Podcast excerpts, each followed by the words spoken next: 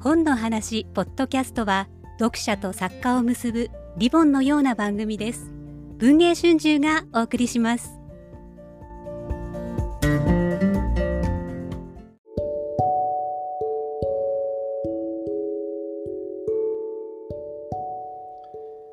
文藝春秋翻訳出版部がお送りするポッドキャスト翻訳の部屋。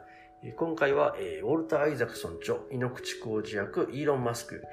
えー、こちらについてですね、えー、担当編集の、えー、木野川さんに読みどころを聞く特別編のもう第10回ですね。はい、あの、聞き手は文芸春秋翻訳出版部の長島でお送りいたします。よろしくお願いいたします。よろしくお願いします。もう10回になっちゃったんですけど、でも、ね、まだまだ、あの、紹介すべきエピソードはあるし、はい、紹介しても別にまだまだ、なんつうんだろうな、あの、作品自体の価値を損なわないというか、はい、あの、我々喋ってるのこれ本当に、なんだろうな、えー、入り口というかね、表面だけなぞって紹介するだけなんで、あの、読むとさらに、あの、マスクという人が、なんつうんだろうな、面白い人だなっていうのは、あの、よくわかるかと思います。はい。で、前回その、あの、マスクがね、えっ、ー、と、最初期の事業として立ち上げた、えー、x.com が、えー、ピーター・ティールのペイパルと合併して、で、あげく、あの、マスクが例によってね、自分のビジョンを追求すべく暴れたせいで追い出されてしまって、人生初めて30歳にして無職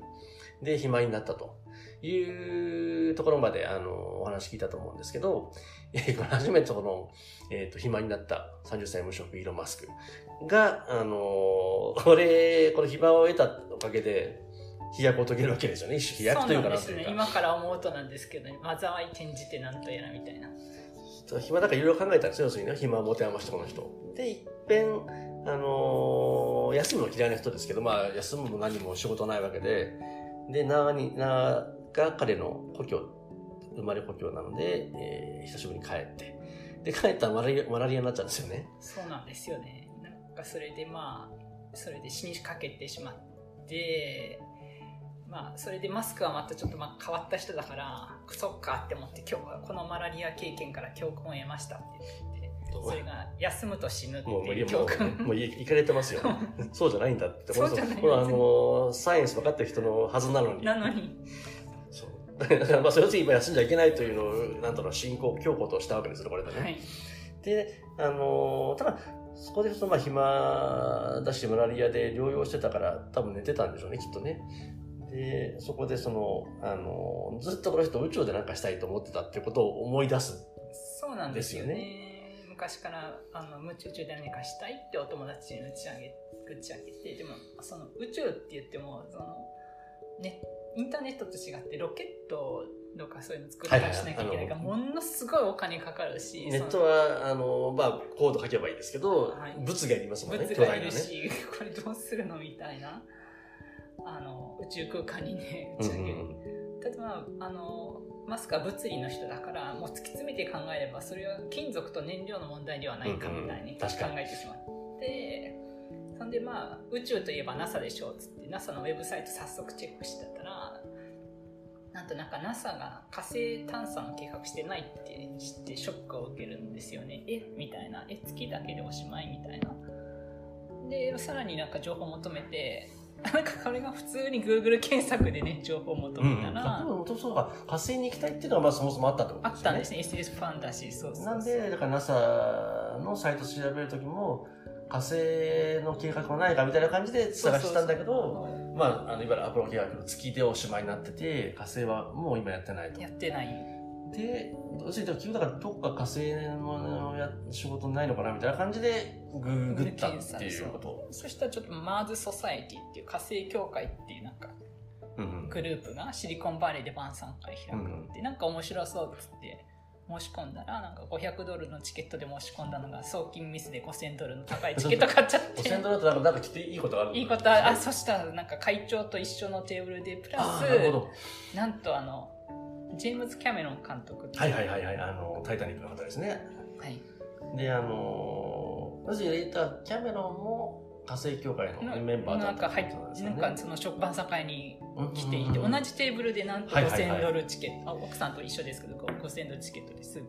座ることができて、ずっと稼ぐ話してたと。なんか意気投合してなんかなんか他の惑星に入植しなければ人類の命運が尽きるとかなんたらかんたらそうなんかそれで二人で話が盛り上がってそうだからまあキャメロンそもそもあの、まあ、一番有名なのは「タイタニック」かもしれないですけどあの「タイタニック」割と例外的で「あのエイリアン2」だとか「ターミネーター」シリーズだったりとかあと最近だと「アバター」か。もともと SF の人ですからね。はい。あのでマスクもその不幸だった子供時代に SF ばっか読んでたっていう話だったんで、はい。あのそもそも多分きっとなんかどっか通じるものが通じもなかあったんでしょうね。ね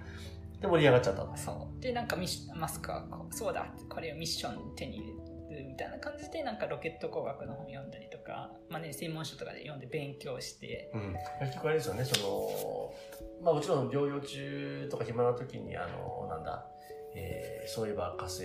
とかってやりたかったなっていうのを思い出して、で、キャメロンに後押しされて、で、ついにその、なんつうんだろう、そのために具体的に動き出したってことですよね。あそうそうそうなんですよね。勉強してやっぱりそうなんですねそうなんか NASA が何もやってなかったからその技術の進歩が止まっちゃうっていう恐怖もあったし、うん、うん。あとはイーロン・マスクが、ね、よく言うのはなんか火星にバックアップが必要ですって言って地球が核戦争とか。隕石で滅んだ時に人類があの生き延びられるために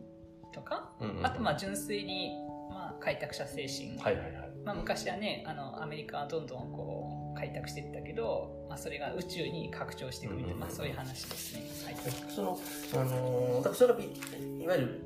三つの理由というか、はいそうですね。あのー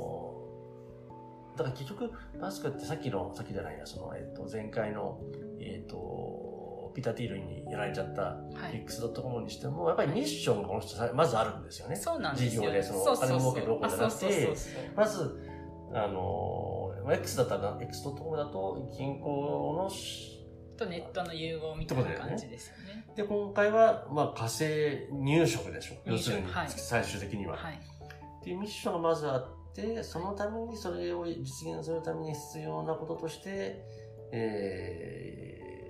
ー、アクションを起こして、はい。結果的に事業を稼ぐと、まあ、お金も入ってこないと出そうです。せないから、はい、っていう部分は、だから常に一貫はしてるんですね、一貫してまますね。す。で、その上ある種シンプルじゃないですか。その結局、火星入植ってね、月1回行ったら次一番近い火星なわけで、あのー映画でも、なんだっけ、映画じゃない、小説か。アンディ・ウィアーの火星の人とかもあありね。ましたね。あれで火星もの結構昔あるんで、やっぱりその、なんだろうな、その次の、うんあのー宇宙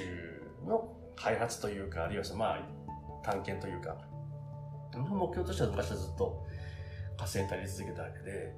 すごく、だからそういう意味ではなんだシシンプルというかないんだろうな、そういう、あの、明確なね、明確かつシンプルなミッションが常にあるっていうのは面白いことだなとうん思っていて、あの、そのために、それは結局、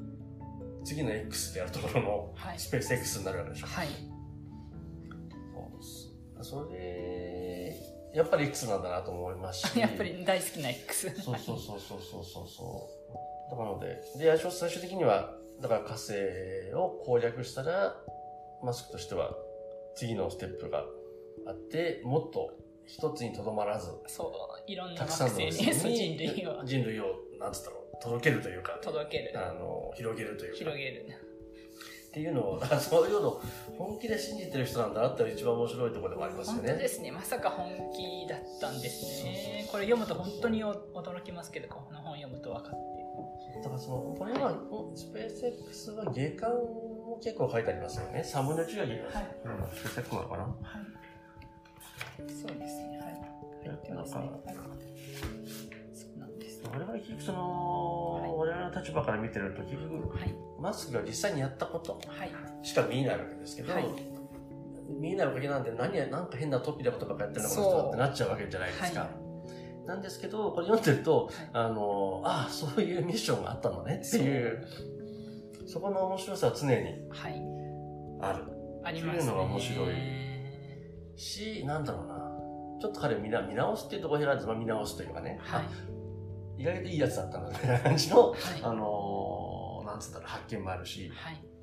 この辺はこの本の一つの、はい。あのーなんつったらな、面白い側面かなっていうのは、はい。読んでと思った次第ですね。はい。はい。ということで、その、その、あの、30歳無職になって、はい。初めてあのーー暇になってね、えースペース X という事業に向かい始めたマスクですけど、まあ、Z 多難ですよね。まあ当たり前ですけど、ロケットですからちょっね。とこれはね、ネットとはまた違ってそうそうそうさらに実際の物を打ち上げなきゃいけないしとか、はい、調達したりとかもあるし、ということで、その話をじゃあ次回しましょうか。はい、はい。ということで、無職、無職30歳イーロン・マスクの、あの、転機ということで、はい今回お送りしましたけども、じゃあまた次回、よはい、ろしくお願いしますよろ。しくお願いします。